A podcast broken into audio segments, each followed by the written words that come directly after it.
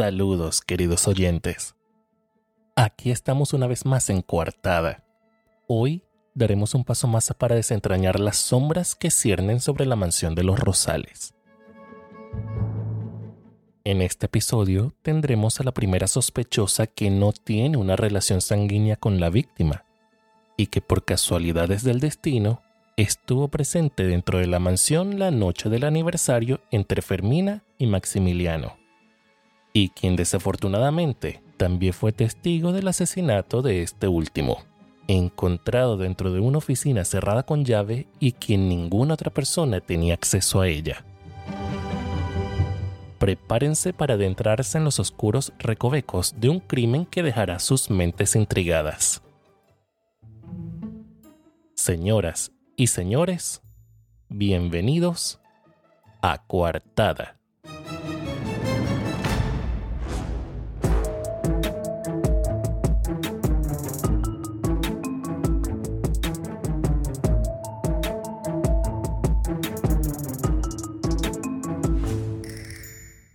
Hoy escucharemos a Ivana Domínguez, la sirvienta de la víctima. Una señora humilde quien ha trabajado con la familia Rosales desde el momento en que adquirieron esa hermosa mansión en Villa Aura. Dándonos detalles importantes sobre su relación con esta familia, nos dará una nueva perspectiva sobre lo que es ser empleado del más grande escritor del misterio. Les recordamos a todos que por respeto a la integridad de los sospechosos, estas confesiones serán leídas por una voz distinta, garantizando la confidencia de quienes están involucrados en este misterioso caso. Escuchemos atento a la declaración de Ivana.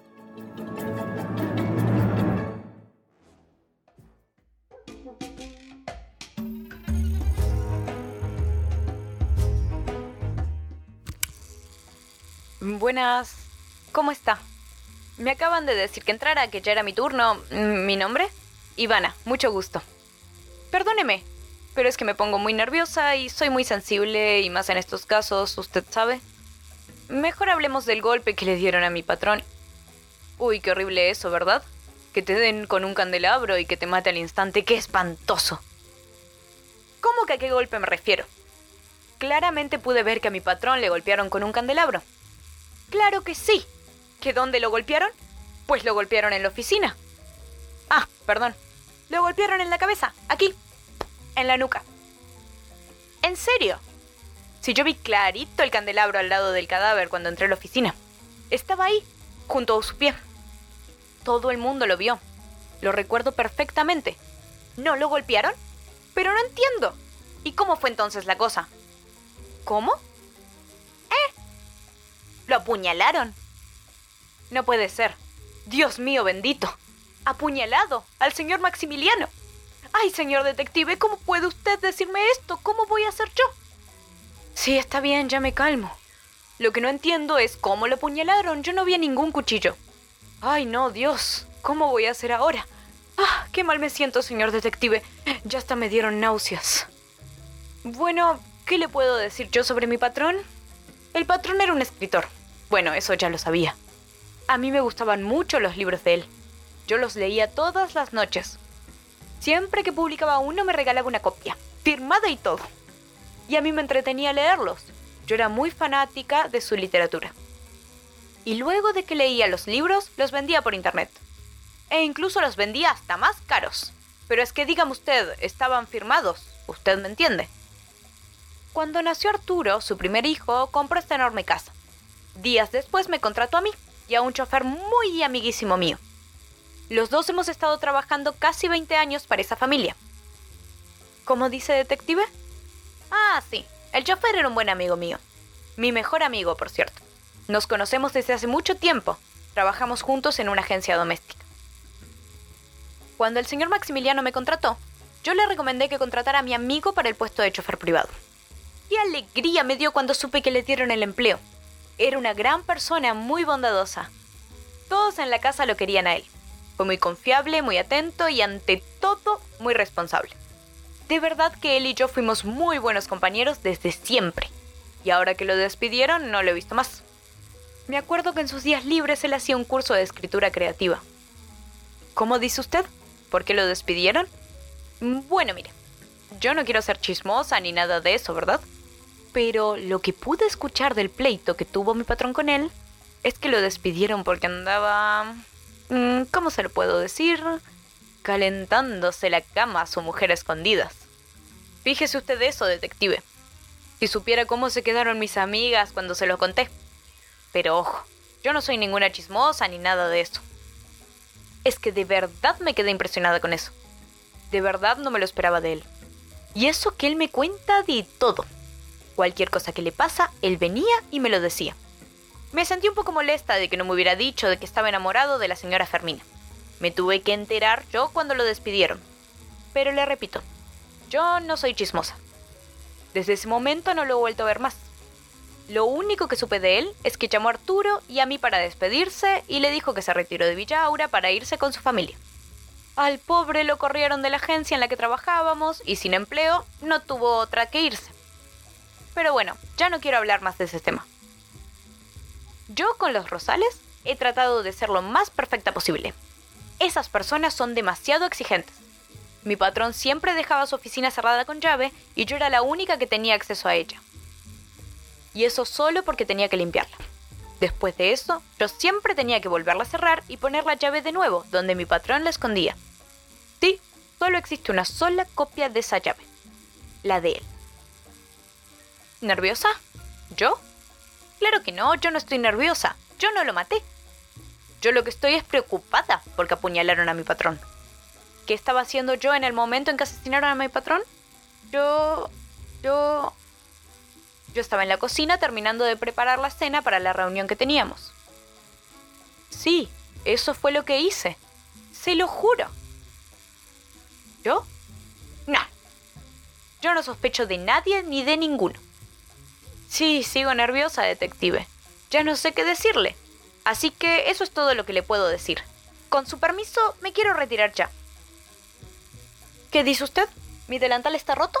¿Dónde? No, el bolsillo de mi delantal está intacto. Así es. De lo contrario, se hubiera salido la...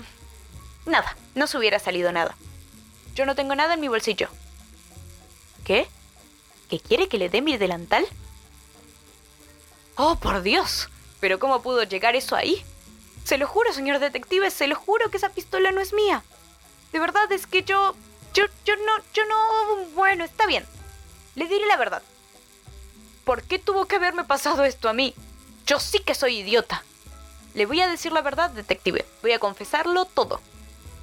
El vecino de la casa de al lado, el señor Octavio, me pagó 20 mil dólares y le disparaba a Maximiliano hoy después de la celebración. Ay, ya lo dije. Él me dio esa pistola ayer a escondidas con la condición de que matara al señor Maximiliano hoy. Pero le digo sinceramente que al final no lo terminé matando yo. Se lo juro. Tiene que creerme. Es más, usted puede ver que la pistola ni siquiera está cargada. Compruébelo usted mismo. ¿Ya vio? Está vacía. No, ese hombre no me dijo el por qué. No sé por qué quería que yo lo matara. Lo más importante era saber por qué quería ver muerto a mi patrón. Es raro, ya que el señor Octavio trabaja en la editorial que publica los libros de Maximiliano. Yo no quise matarlo a él, que fue tan bueno conmigo. No se merece que le hagan una cosa así tan horrible, por Dios. No.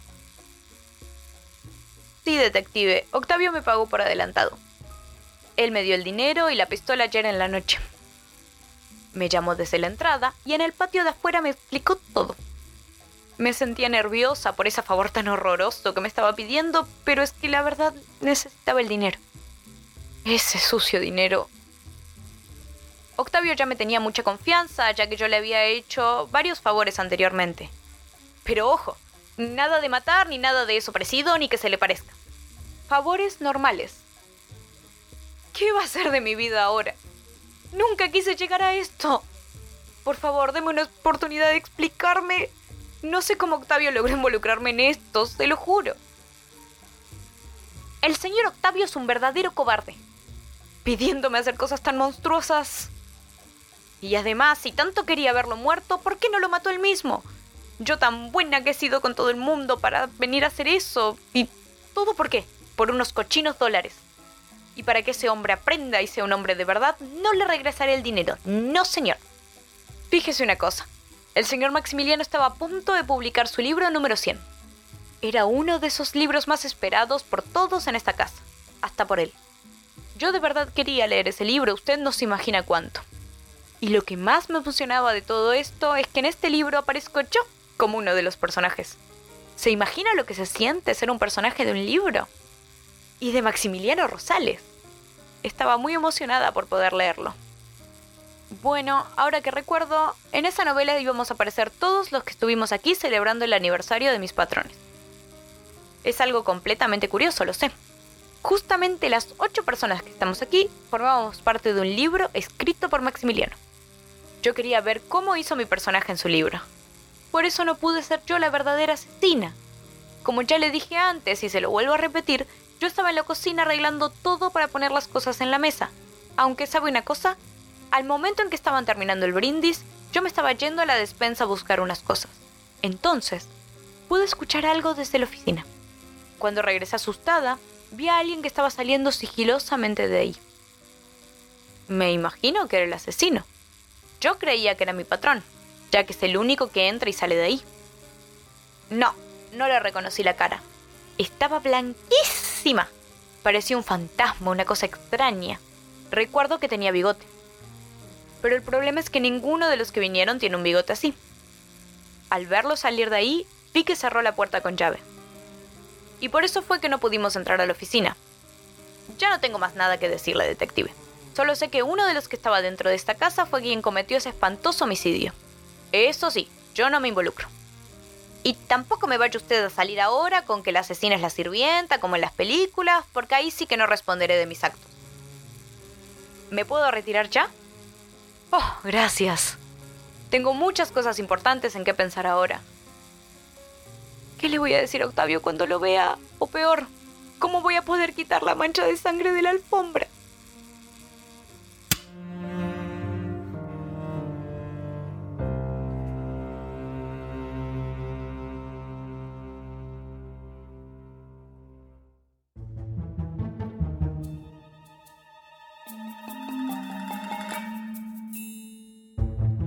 Tras escuchar detenidamente las palabras de la sirvienta Ivana Domínguez, nos sumergimos en un abismo de intrigas y giros inesperados en la trama. En primer lugar, la discrepancia entre el candelabro mencionado por Ivana y la realidad del apuñalamiento agrega una capa de misterio y confusión. ¿Es un error inocente o una estrategia consciente para desviar la atención? La confesión de Ivana sobre el oscuro pacto con el vecino para asesinar a Maximiliano nos sumerge en un territorio de conspiración y motivaciones ocultas. Aunque niega haber cometido el asesinato, su participación en un plan siniestro agrega un elemento de suspenso y complejidad a este caso. Ya después de escuchar a la cuarta sospechosa, se podría decir que vamos a mitad de camino para tratar de resolver este caso. Vamos a tratar de hacer un recuento de cada sospechoso que ha confesado hasta ahora. Fermina, la esposa del difunto, con su enigmática relación con el chofer despedido, aporta un elemento pasional a este drama.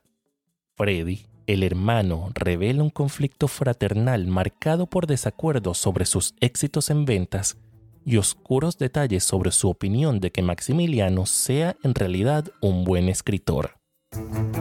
Cristina, la hija, proporciona información sobre los hechos durante la fiesta y su comprometida relación con Maximiliano como padre e hija, y sugiere que podrían haber más motivos de los que conocemos para que cualquiera sea el verdadero criminal. Además, las tensiones entre Maximiliano y el resto de la familia resaltan la complejidad de las relaciones familiares. La sirvienta Ivana, con su confesión sobre el oscuro pacto para asesinar a Maximiliano, añade un giro inesperado. Aunque niega haber perpetrado el asesinato, su participación en un plan maestro complica aún más el rompecabezas. En resumen, la trama se complica con cada testimonio arrojando luz sobre posibles motivos y relaciones entre los personajes. En el siguiente episodio, escucharemos la controvertida confesión de Soledad Galíndez, la cuñada de la víctima. Bueno, mejor empecemos. Me llamo Soledad. Yo fui quien lo llamó usted para que investigara el crimen de Maxi. Así lo llamo yo de cariño. Soy la hermana de Fermina y también soy... mm, Este, bueno, qué pena con usted, pero por favor que esto se quede entre usted y yo, ¿está bien? Soy la amante de Maximiliano. Este caso sigue siendo un enigma intrigante y como siempre los insto a permanecer atentos a nuevas revelaciones mientras desentrañamos este misterioso asesinato. Señoras y señores, bienvenidos a Coartada.